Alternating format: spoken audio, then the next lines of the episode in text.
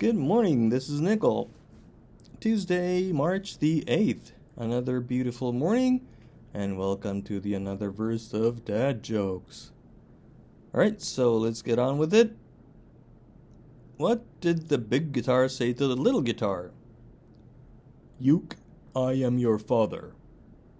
Let's do that again. What did the big guitar say to the little guitar?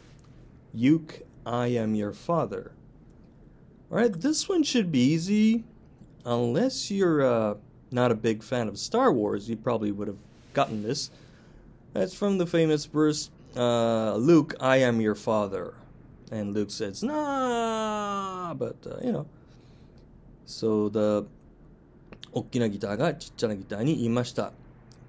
Luke, I am your father. 私があなたの父親だと。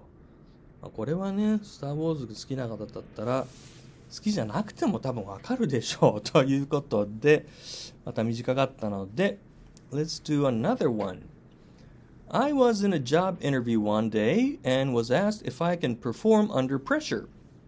I said no, but I can perform Bohemian Rhapsody. All right, let's do that one again. Slow this time. I was in a job interview one day and was asked if I can perform under pressure. I said no, but I can perform Bohemian Rhapsody.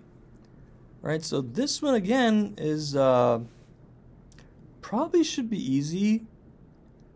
Uh, if you're a big fan of Queen, which I believe most of you are, えー、Queen の名曲2つが出てきてますね。Under Pressure I think it was performed by David Bowie or sung by David Bowie ですね。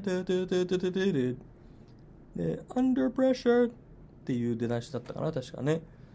えー、っと、プレッシャーのもと、えー、力を発揮できますかっていう職場の面接、まあ、あの、あれですね、えー、転職の面接かなんかでしょうかね。で、聞かれたところを、あ、えー、できません。だけど、Uh, ボヘミアン・ラプソディだったら演奏できますっていうような感じでしょうね。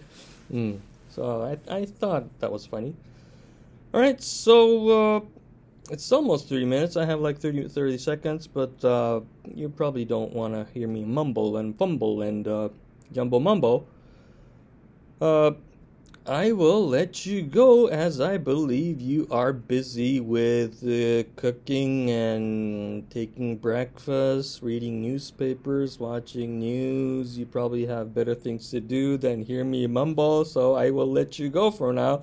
And it's going to be three minutes in three, two, one, now.